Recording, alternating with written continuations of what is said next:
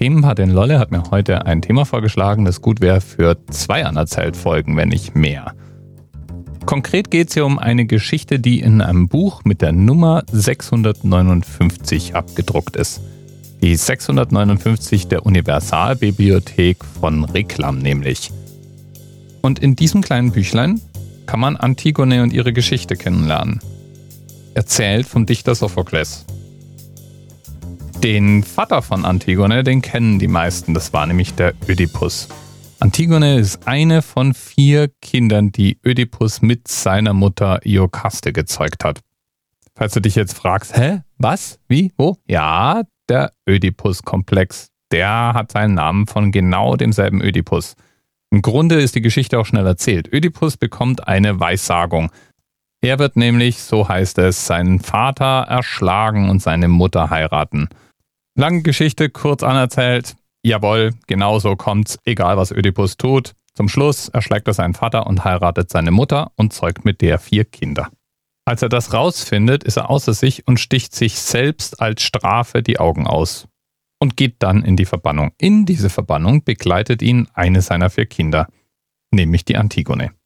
Sie bleibt bei ihm bis zu seinem Tod und kehrt dann in die Stadt Theben zurück. In Theben freilich klopfen sich inzwischen zwei ihrer Brüder um die Macht. Auch da gibt es eine Weissagung und natürlich möchte die Antigone diese Weissagung verhindern. Das scheint in dieser Familie irgendwie schon so ein Muster zu sein. Auch hier wieder lange Geschichte kurz anerzählt. Natürlich kann sie es nicht verhindern. Prophezeiungen treten irgendwie immer ein auf die eine oder andere Weise. Die beiden bringen sich also um. Und genau an der Stelle setzt Sophokles Antigone, also das antike Stück über die Antigone ein. Der Herrscher von Theben hat nämlich Regeln zur Beerdigung der Brüder veranlasst und einer ihrer Brüder, Polynekides, darf nicht bestattet werden. Das ist aber ganz furchtbar, denn ohne die jeweiligen Rituale darf der Tote eben nicht in den Hades eingehen. Antigone kann es nicht ertragen und beschließt selbst zur Tat zu schreiten. Sie führt alle vorgeschriebenen Rituale durch, wodurch ihr Bruder in den Hades eingehen kann. Natürlich bleibt es nicht unentdeckt und sie stellt sich dem König mit den Worten, dass das Gesetz der Götter über dem Gesetz der Menschen stünde, sie jetzt aber auch durchaus bereit sei, die Gerechtigkeit des Gesetzes zu ertragen. Antigone wird damit auch oft als Beispiel für zivilen Ungehorsam in der Antike zitiert. König Kreon hat überhaupt keine Lust, milde zu sein und verurteilt Antigone zum Tod. Genau genommen soll sie bei lebendigem Leibe begraben werden und dann verhungern. In der Höhle oder Gruft oder so. Um das Ganze noch ein bisschen grausamer zu machen, hat man den Leuten damals gerne auch noch eine ganze Ration Essen mitgegeben damit sich das Sterben etwas rauszögert und der Delinquent seine Untat noch ein Weilchen bereuen kann.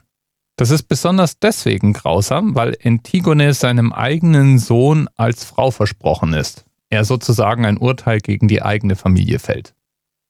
Kaum dass Antigone begraben ist, taucht der Seher Teiresias auf und hat eine Weissagung für König Kreon.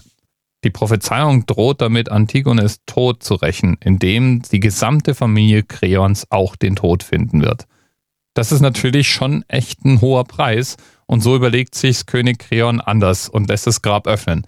Ist aber zu spät dran. Die Antigone hatte keine Lust darauf zu warten, bis sie verhungert und hat sich deswegen in ihrem Verlies einfach selber umgebracht.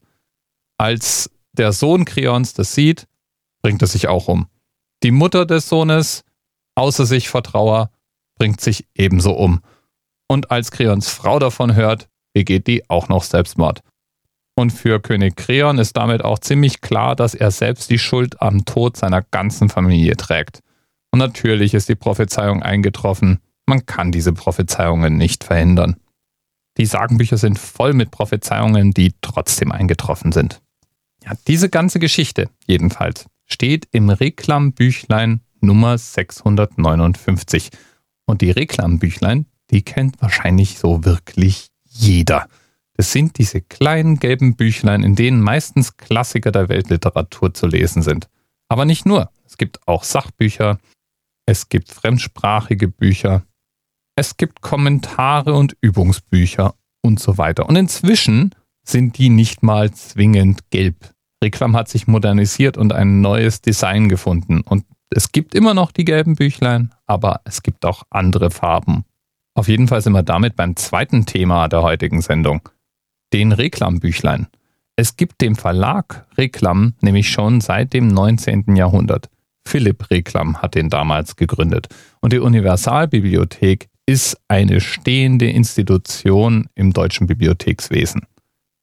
Die Basis für den Erfolg der Universalbibliothek legte ein Erlass, bei dem Bücher, deren Autoren seit mehr als 30 Jahren tot waren, gemeinfrei gestellt wurden. Plötzlich war es kostenlos möglich, Bücher von großen Autoren zu veröffentlichen.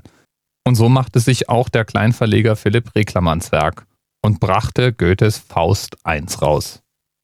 Dicht gefolgt von Faust II, dann Lessings Nathan der Weise, danach die Liedersammlung Leier und Schwert und dann Shakespeares Romeo und Julia.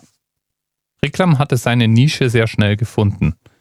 Durch geschicktes Marketing, Partnerschaften und Produktionstechniken war Reklam in der Lage, die Bücher zu einem sehr niedrigen Preis anzubieten und war bald eine nicht mehr wegzudenkende Größe im deutschen Literaturkanon. 1908 brachte Reklam dann die 5000. Nummer der Universalbibliothek heraus. Schon 1912 begann man mit Buchautomaten zu experimentieren und der Verkauf von diesen Büchlein über Automaten war derart erfolgreich, dass man über 2000 von ihnen in Bahnhöfen, auf Schiffen, in Krankenhäusern und Kasernen aufstellte. In den 30ern hat man das Experiment allerdings wieder eingestellt, denn obwohl die Automaten erfolgreich waren und eine Menge Bücher verkauften, waren sie dann doch nicht erfolgreich genug, um die relativ hohen Wartungs- und Pflegekosten zu rechtfertigen. Über 50.000 Werke wurden über die Universalbibliothek von Reklam schon verlegt. Und momentan befinden sich in etwa dreieinhalbtausend in ihrem Sortiment. Und was damals funktioniert hat, funktioniert tatsächlich heute immer noch. Reklam ist einer der erfolgreicheren Verlage da draußen. Und das nicht nur deswegen, weil diese kleinen, immer noch recht billigen Büchlein besonders in Schulen immer noch regelmäßig verkauft werden. Lieben Dank nochmal an unsere Themenpatin auf Twitter unter lolly mit YOSD zu finden. Bis bald. Thema Rest 10, 9, 8. The experience of 47 individual medical officers. Was hier über die Geheimzahl der Illuminaten steht. Und die 23. Und die 5. Wieso die 5? Die 5 ist die Quersumme von der 23.